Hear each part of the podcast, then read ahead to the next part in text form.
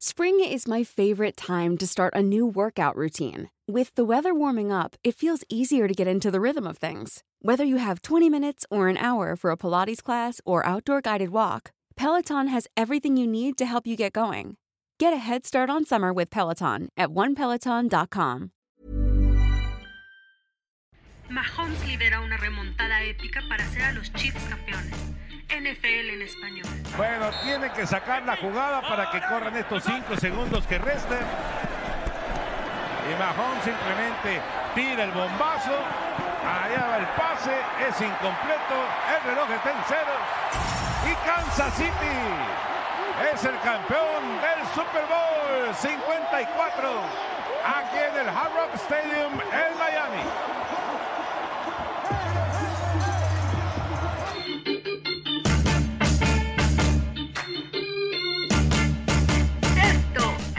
De los deportistas. Hola, ¿qué tal amigos? ¿Cómo están? Qué gusto saludarlos. Bienvenidos al podcast del Esto, el diario de los deportistas.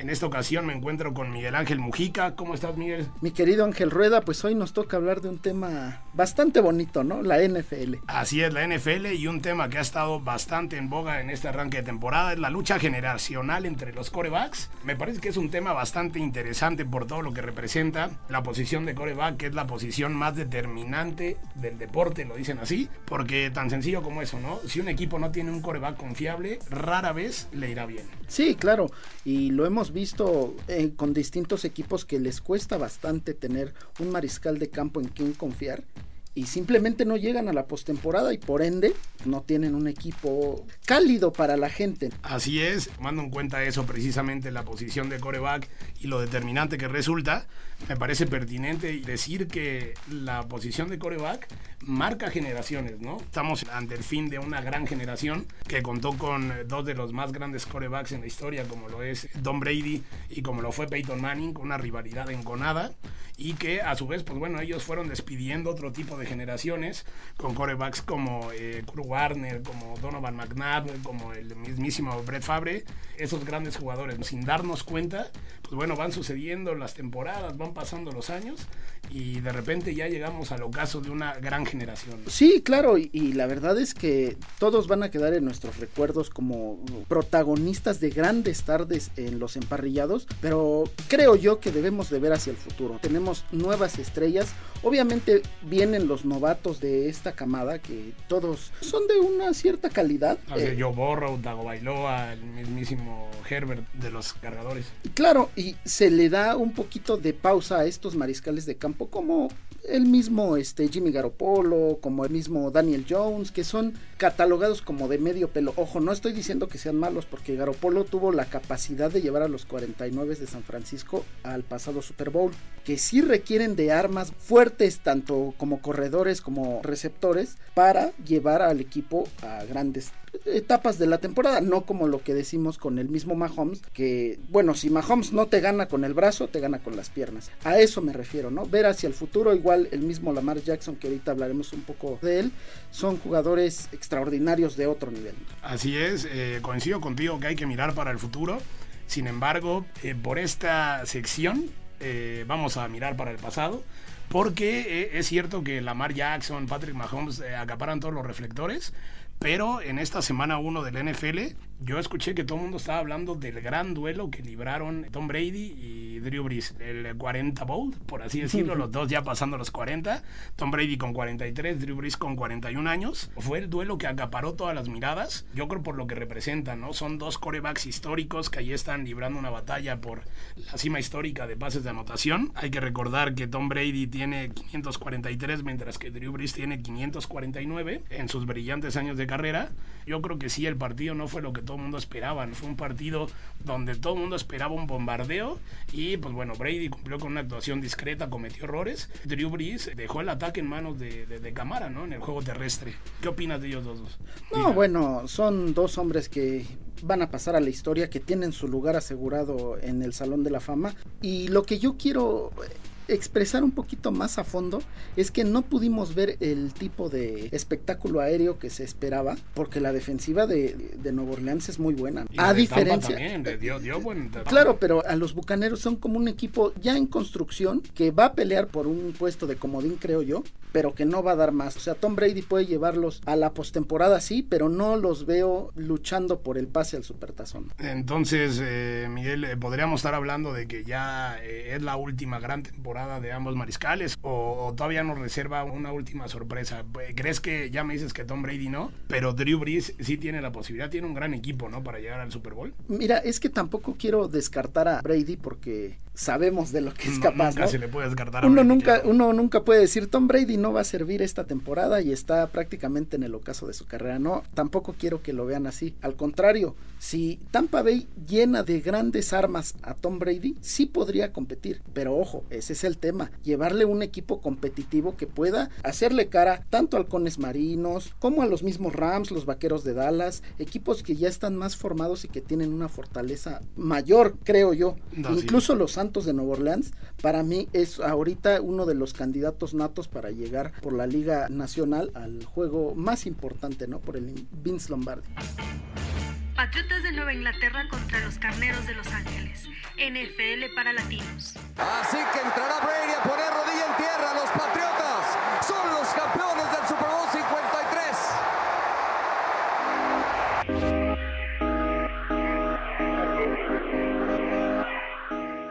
Bueno, creo que las armas la tiene, ¿no? Ahí con Chris Godwin, con Mike Evans, con el propio Gronkowski, con Jay Howard que ya conectó con él en el ataque terrestre. Sí, pero el tema es la defensiva y acuérdate lo que siempre se ha dicho en el argot de la NFL, las defensivas ganan campeonatos. ¿no? Eh, pues bueno, habrá que ver. Eh, Yo creo que sí es la última ventana para los dos, eh, sobre todo por la fuerza de la nueva generación y que es a la que ya pasaremos.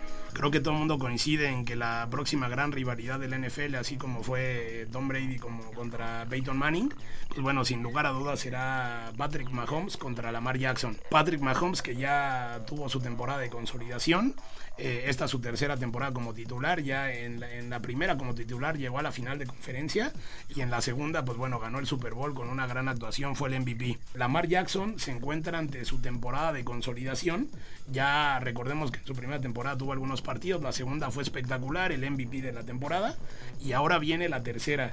¿Podrá estar Lamar Jackson a la altura de Patrick Mahomes? Claro, el potencial lo tienen y a diferencia de Patrick Mahomes, creo yo que Lamar Jackson es un poquito más atleta. ¿A qué me refiero? Es más rápido, tiene una mejor visión. Creo que Lamar Jackson tiene mejor brazo que Patrick Mahomes. Te refieres a más potente porque no me queda duda que más educado lo tiene Patrick Mahomes. Sí, sí, claro. Lamar es un, tiene mucha potencia, pero es un tanto maleducado ese brazo, ¿no? Sí, pero eso es a lo que viene, eh, lo que nos mencionas, ¿no? Que es su temporada de consolidación. Si Lamar Jackson logra afinar el brazo, ¿te imaginas de qué estilo de coreback estamos hablando? Un Michael Vick 2.0 en mayor potencia sería brutal, ¿no? Y si Michael Vick le, le alcanzó para dominar de cierta forma su división, a lo mejor no la NFL, pero su división, imagínate qué podría ser un Lamar Jackson con un brazo educado, corriendo y con todas las armas que tiene. Si no me habrás dicho que estás hablando de Lamar Jackson, yo podría decir, bueno, Miguel está hablando de Russell Wilson.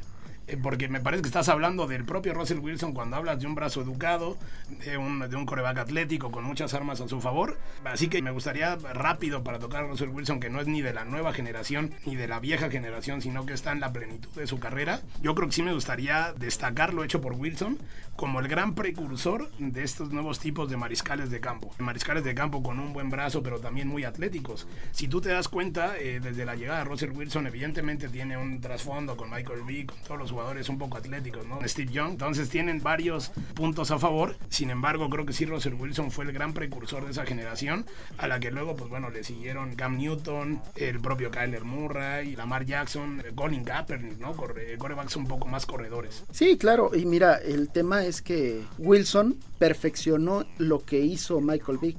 Y aunque no quiero compararlos tampoco, Mahomes está mejorando lo que hizo Wilson. Más joven, logra apoderarse de la NFL, porque es la verdad, Patrick Mahomes se acaba de apoderar de la NFL, es el nuevo millonario y es el que se lleva todos los reflectores y no nada más fuera del terreno de juego, también lo hace adentro, Ángel. Tiene la capacidad de liderar a un equipo como Kansas City que la verdad hay que decirlo, tenía mucho tiempo sin ganar un supertazón y no por tener malos equipos, sino a lo mejor por un toque de suerte, pero este muchacho tiene estrella y lo está haciendo. Totalmente. Eh, podemos hablar, eh, creo que aquí surge una buena discusión, el hecho de que Patrick Mahomes, si es un coreback que tiene movilidad, sin embargo, está dentro de los eh, estándares de los corebacks tradicionales. Es decir, gana los partidos con su brazo. Ese punto, la nueva generación es de corebacks mucho más corredores. ¿Qué crees que se imponga en los próximos años? ¿El coreback corredor o el coreback pasador?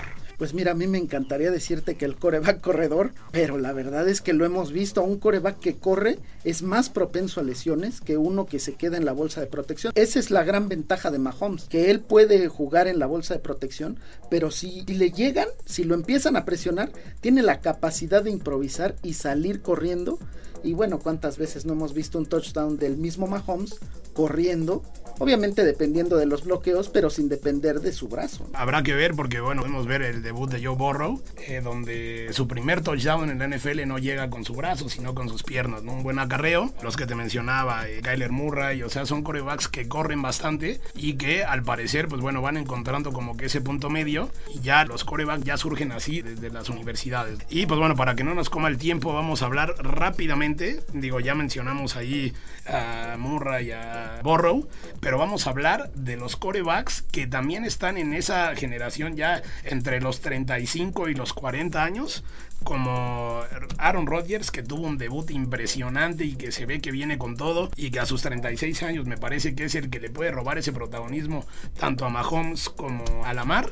Y por el otro lado, en la conferencia americana, un coreback que eh, ya también está en las últimas por el tema de lesiones, como Ben Roethlisberger, a sus 38 años. Sí, claro, bueno, Aaron Rodgers ha demostrado su calidad. No por nada es campeón de Supertazón, digo, no cualquiera lo hace. Y tiene la capacidad Aaron Rodgers. Y ahora si su equipo se mantiene sano, porque también hemos visto lesiones de Aaron Jones, hemos visto lesiones de Davante Adams, y al final de cuentas se empieza a quedar sin armas y no puedes depender de un Allen Lazar, de un Valdés Scandling, cuando tienes a un top, si no me equivoco es top 3, el, señor Davante Adams, pues cómo sacas un equipo adelante así. Y lo de Rotlisberger, yo espero que tenga una buena temporada, no se la auguro porque el tema del corredor eh, con James Conner no está haciendo lo que se esperan. Todavía falta ver las armas aéreas que tenga Rotlisberger como Dionte Johnson o Smith Schuster, pero Rotlisberger ya se está lesionando mucho últimamente. Entonces yo pondría mi frijolito al coreback de Green Bay. Bueno, en la conferencia americana me parece que ahora la fortaleza evidentemente de los Steelers está en su gran defensiva. Fue una defensa que estuvo en la élite de la NFL y que lo seguirá estando y que me parece que eso apelan los eh, acereros para poderle competir tanto a Lamar como a Patrick Mahomes. Son aduanas que tendrán que pasar los acereros y que eh, definitivamente, pues bueno, eh, por la experiencia de Ben Roethlisberger, lo podrá hacer. Viene de una temporada donde estuvo lesionado toda la temporada, se lesionó en la semana, si mal no recuerdo, en la semana 2 o en la semana 1, no, no recuerdo, pero se lesionó y lo perdieron por toda la temporada. Y pues bueno, ahora viene con sed de revancha. Y por el otro lado, sí creo que Aaron Rodgers es un talento impresionante. Muchos hablan de que es el coreback más talentoso de la liga, por encima de los grandes números de Drew Brees y de Tom Brady y de todo. Pero bueno, me parece que pues sí, los anillos son muy determinantes y el tema de Tom Brady con sus seis anillos sigue pesando bastante. Sí, pero el tema de Rodgers es un poco malagradecido Green Bay porque ya le trajo al suplente en este draft ya le trajo el suplente. Ángel, no le puedes hacer eso a una figura que te dio tanto dentro del emparrillado, no se lo puedes hacer. Pero me parece, Miguel, que sí, sí entiendo esa parte, somos muy románticos. ¿Cómo le vas a hacer eso a Aaron Rodgers? Pero no podemos olvidar que cuando Aaron Rodgers se perdió eh, la temporada completa porque se lesionó, los empacadores no encontraron nunca un suplente de garantías. Yo estoy muy de acuerdo contigo que lo ideal hubiera sido llevarle un receptor para que hiciera la dupla con Devante Adams, porque también estoy de acuerdo que ni Lazar ni Valdés Scantling son parámetros para medir el talento de Rodgers, pero pues bueno, yo creo que los empacadores se quisieron cubrir, encontraron en Jordan Love un coreback eh, suplente de ciertas garantías que si lo pueden moldear, pues bueno, va a llegar el momento donde Aaron Rodgers tiene, recordemos, tiene 36 años. Lo de Brady y lo de Breeze en el aspecto de la edad es algo sobrenatural. No quiere decir que todos los corebacks van a llegar a esa edad. Entonces, bueno, con Aaron Rodgers a los 36 años, estamos hablando de que le quedarán unos 2, 3 años ya cuando mucho a gran nivel. Y ahí es donde Jordan Love, pues bueno, se pretende que, Aaron Rodgers lo coachee y le enseñe.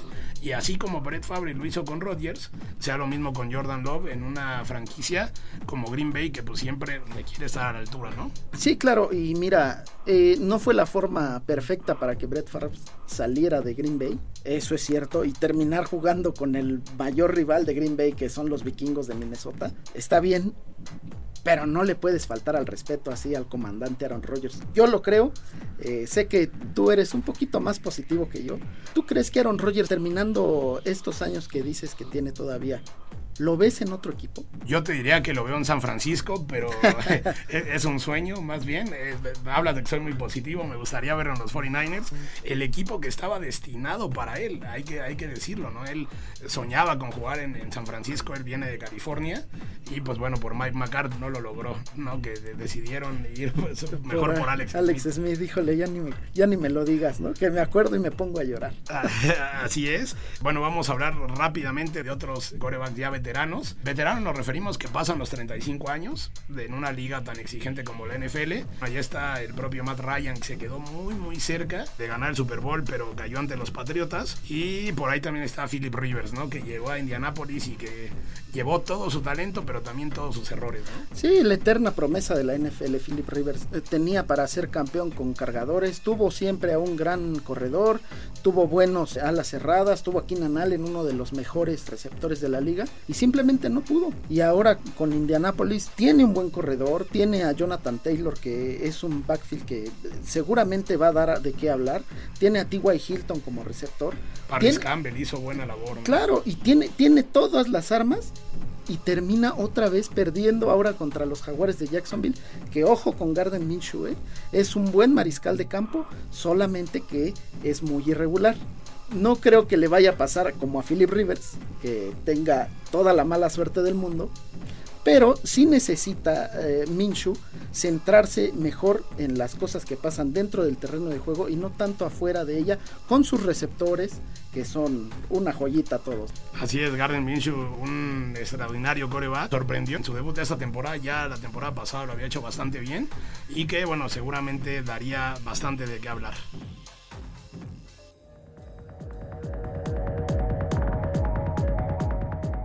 Eh, pues bueno, mi querido Miguel Ángel, hemos llegado al final. La verdad es de que ha sido una gran plática. Ya tenemos la temporada, ya es hora de disfrutar la mejor época del año. Y pues bueno, qué mejor hacerlo que con estas discusiones sobre un deporte tan apasionante y sobre nombres tan impresionantes como Mahomes, como Lamar, Rogers, como Brady, como Drew Brees, ¿no? Sí, claro, y la verdad es que invitarlos a todos los que nos están escuchando a que no se pierdan este programa que nos apasiona tanto hablar de la NFL como ustedes verlo cada domingo, cada jueves, los propios lunes en la noche, que no se lo pierdan por favor y recomiéndenos con su abuelita, con su tío, con su sobrino, con el que quiera, ¿no? Así es, y hablando de recomendaciones, nosotros también les vamos a recomendar que no se pierdan todos los podcasts de la OEM y sobre todo el, podcast es en serie, donde pues bueno, eh, podrán ustedes escuchar eh, una agenda mediática, donde podrán eh, conocer las series, películas, contenido audiovisual durante el fin de semana. Y pues bueno, es una gran recomendación ahí con Alexandra Bretón y Rosalinda Palomeque. Claro, e invitarlos a escucharnos en las distintas plataformas como Spotify, Apple Podcast, Google Podcast, Deezer y Acast. También escríbanos en podcast.com.mx y síganos en Twitter en arroba podcastom. Un gusto eh, transmitirle para ustedes amigos. Muchas gracias. Es una producción de la Organización Editorial Mexicana.